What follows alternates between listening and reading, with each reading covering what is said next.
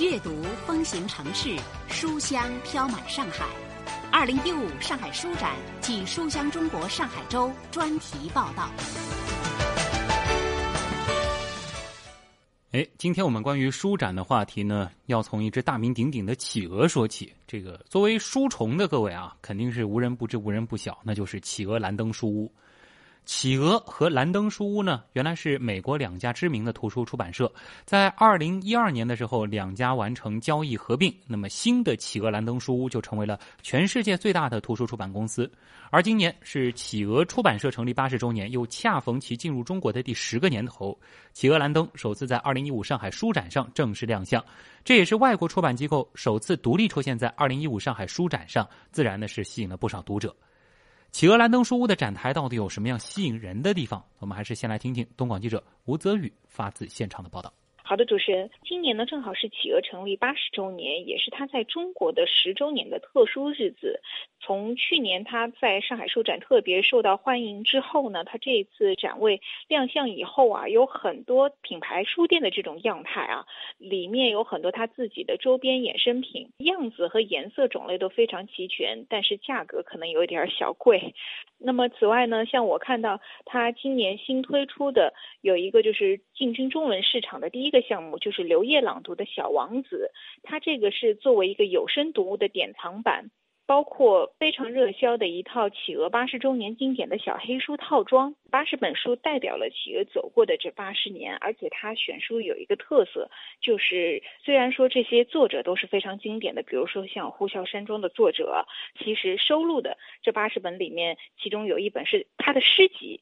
呃，也就是说是非常熟悉的有名的作者，但是是他不鲜为人知的一些作品。那么这个小黑书套装，呃，我觉得可能是比较受欢迎的。开馆的当天一个早上吧，我刚到的时候已经挺早的了，一早上其实就已经售出了四十多多套，所以现在的话可能，呃，他们也没有打算备货。如果这两百套售完，也就是售完的样子。那么具体的它的价格呢，就是呃比较贴合小黑原本企鹅祖师爷创业时候的一个信条啊，它每本售价大概是八十便士，也就是约。合人民币八块钱，一共是八十本，嗯，大约每一本有六十四页。我粗粗翻了一下，全都是英文的原装书。它是不单卖的，必须组合套装，八十本一起售卖。而且它的设计封面全都是采用黑白三段式的这种经典的企鹅的设计，所以呢，它也有有有另外一个名字，就叫 Little Black Classicals，呃，也是他们小黑的经典的这样一个套装。此外，像我看到很多中文的书籍的话，有一个马卡龙系列，呃，上面有很多中文的一些什么《聊斋志异》啊、《唐诗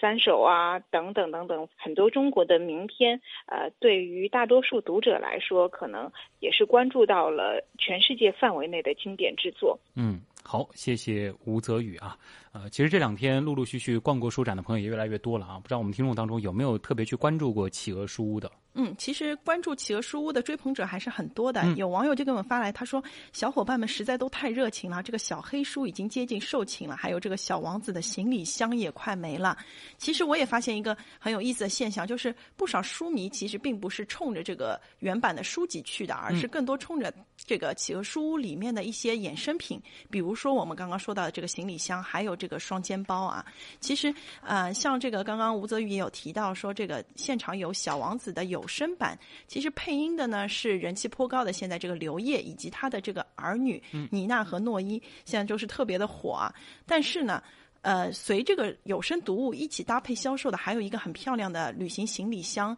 很多人呢，其实也是为了这个旅行行李箱而去的。而且兰登书屋热卖的这些图书衍生品的现象，也不是今年第一次了。在上一届书展上的时候，他们就推出了这个 On the Road 的限量行李箱，也是卖到断货。对。此外，他们还推出像马克杯啊、明信片的嗯名片夹等等，而且价格据说是不菲，但是还是特别的热销啊。它的这个周边可能还是挺吸引人的啊。嗯，而且我也看到。一些图片做的很精致、很漂亮啊！一些读者不过就有不同的想法，他们觉得这个买有买椟还珠的嫌疑，觉得只是去看热闹的。不过还有一些网友就觉得呢，其实衍生品的出现也是为了肯定图书的价值。毕竟啊，只要有好书在那里，总归是有读者会去肯定它的价值的。对。